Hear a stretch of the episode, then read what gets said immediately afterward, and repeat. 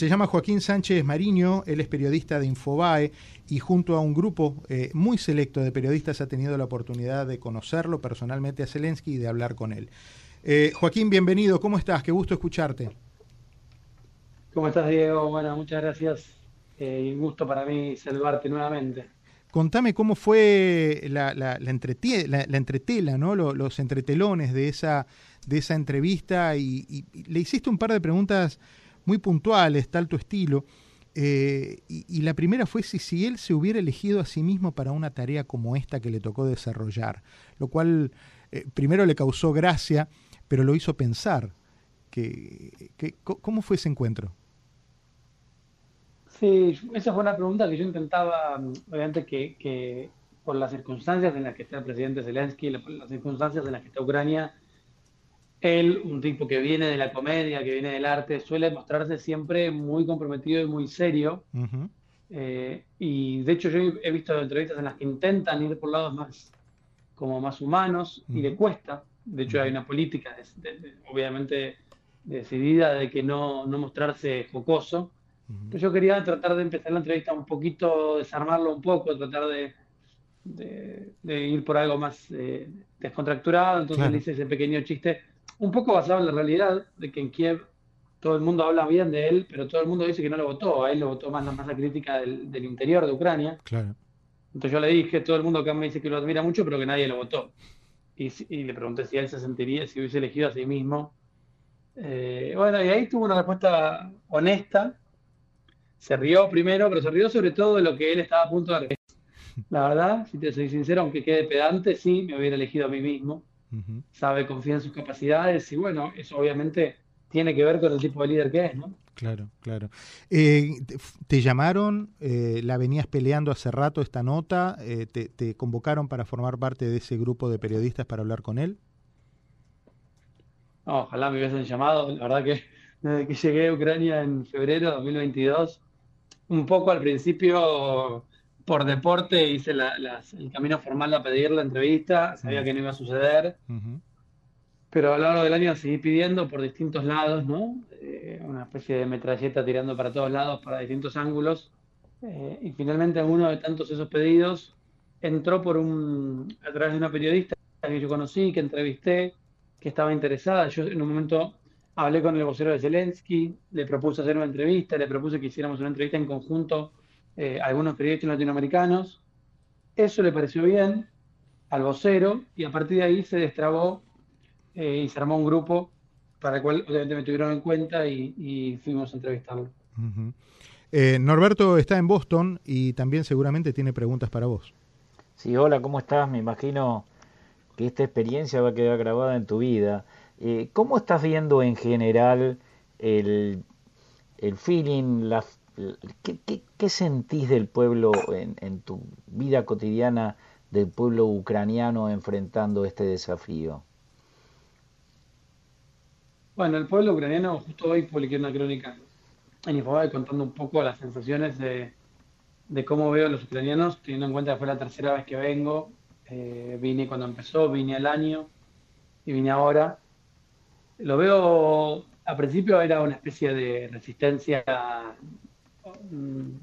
permanente, total y omnipresente ¿no? en la cabeza de todos, la guerra. Hoy en Kiev a la gente la veo con la misma convicción de que iban a ganar, la misma fortaleza, pero también una, una, especie de fortaleza nueva que nació, que es la fortaleza por seguir viviendo. Hoy en día en Kiev de repente suenan las alarmas, suenan varias veces por día. La gente baja, espera un rato en el refugio, después sigue la vida, ya sin conmoción, como si uno tuviera que parar ¿no? por 10 minutos, como si fuese una pausa publicitaria de tu vida. Tienes que bajar, esperar un poco y salir a, la vida nuevamente. Y así los veo a los kievitas, sobre todo, eh, sin, sin resignarse a que su vida se ha terminado, porque saben que esto puede seguir para largo. O sea, lo han tomado como algo propio, como algo habitual, parte de la vida cotidiana de un país en guerra. Sí, pero sobre todo porque hay algo muy particular con los ucranianos, es que, por un lado, que no hay lugar para la disidencia, ¿no? Todos están de acuerdo eh, y en la misma misión, con la misma misión por delante. y todos sienten que de algún modo, en el lugar que les toque, del modo que les toque, tienen la obligación de hacer algo porque la guerra, por ganar la guerra. Entonces, a un diseñador gráfico que no le tocó estar en el frente, por ahí se dedica a hacer flyers para alentar al ejército. Aún sin, o sea, una directora de un festival de cine le toca organizar un festival que sea apuntado a juntar fondos para ganar la guerra. Todos están organizados en, algún punto para ayudar a su país. Le, eh, leyendo la, la, nota que se publica hoy en Infobay, que lleva tu firma, eh, luego de una introducción haces una, una pregunta a una persona que, que, entrevistas y te, te dice cómo es tu vida y me dice, dice ella, yo solía tener una risa increíble, solía reír tan fuerte que mis amigos grababan mis risas y la usaban como ringtone, las escuchaban cuando estaban tristes, y yo ya no río de ese mudo desde hace un año y medio. Eso es lo que extraño más, esas situaciones en las que podía reír como si no hubiera ningún peligro en el mundo, como si no fueras a dejar nunca tu libertad. Cuando vos estableces la diferencia entre eh, febrero del año pasado, cuando llegaste, y ves el, el Kiev de ahora, el, el recorrer la Ucrania de hoy, ¿cómo, ¿qué pasa en vos? Bueno, es, es, esta... A ver, primero que para mí fue la primera vez que entré a Kiev en primavera y ver la ciudad sin nieve, menos gris, con los árboles en flor, con, con una temperatura en la que puedo seguir caminando con remera.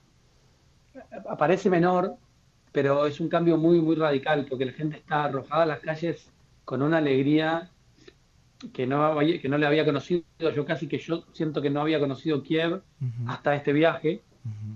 Eh, y por otro lado también entendí mucho de por qué la contraofensiva siempre es en primavera o en verano, ¿no? Eh, porque se vuelve tanto más fácil vivir en Ucrania.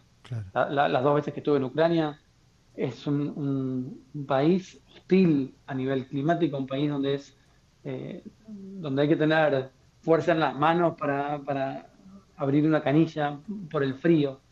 Entonces, acá entendí un poquito la, la, otra cara de, de, Ucrania y para mí ver a Kiev de este modo, aunque sea atravesada por el corte meteorológico, fue como esperanzador, fue como ver un poco más aquello por lo que pelean, eh, esa ciudad de la que me hablaban y esa alegría de la que me hablaban antes, y la, y la entrevista que, notaba, que mencionabas antes, que es la de Tata, que me habla de su risa, hay algo de eso, ¿no? De sentir como el pueblo o como Ucrania debe tener una risa que yo no, no había conocido, yo no conocí, porque llegué una vez que esa risa ya había sido interrumpida. Claro, eh, y están todos, de algún modo, peleando por recuperarla, pero también hay algo, una pequeña tragedia, que es que uno sabe que esta generación probablemente no recupere esa risa. Claro porque todos tienen amigos, hermanos, familiares que cayeron, que murieron eh, o que estuvieron en situaciones tremendas en frente de batalla. Y hay una generación que esa risa la perdió para siempre eh, y es también un poco el drama con el que va a tener que lidiar Ucrania una vez que termine la guerra. Claro. Ellos han denunciado, Ucrania, Zelensky como presidente de Ucrania, ha denunciado una, una cierta fatiga a nivel internacional por eh, la atención que genera la guerra. Han sentido en muchos casos que el mundo empezó a seguir su vida, que ya eh, salieron de las tapas de los diarios para ubicarse en la parte de internacionales. Sintieron que la gente ya normalizó la guerra. Eh, vos que tenés esa posibilidad de entrar y salir de Ucrania y, y una perspectiva internacional del tema, ¿sentís lo mismo? La verdad que sí. O sea, la verdad que mm, en mi propio medio, Ucrania ya no abre. Eh, bueno, en, la sección internacional del medio de Infobae sí, hoy de hecho abre y, abre seguido el medio con Ucrania. En, los portales internacionales suele ser, no estar en las primeras dos o tres posiciones, pero en los portales generales de cada país ya no ocupa más ese lugar mm, primario que ocupó durante muchos meses, lo cual responde, por un lado, al interés de los propios editores y por otro lado, a ese vínculo que hay entre clic y noticia, ¿no? La gente ya no lo, no lo ve, desgraciadamente, con esta lógica por ahí comercial, no lo ve atractivo una, una noticia sobre algo que pasa en el frente o sobre un nuevo ataque. eh, le pareció extrañamente en este mundo, le parece normal.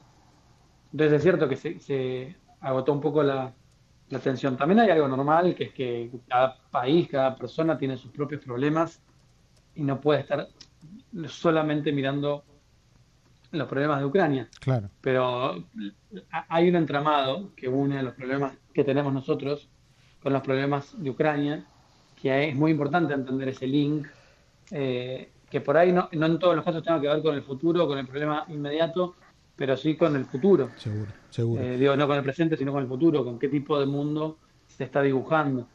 Joaquín, te agradezco la gentileza de haberme atendido. Sé que estás todavía por aquella zona, está, estás recorriendo eh, otras, otras ciudades de, Ucrania, ¿verdad?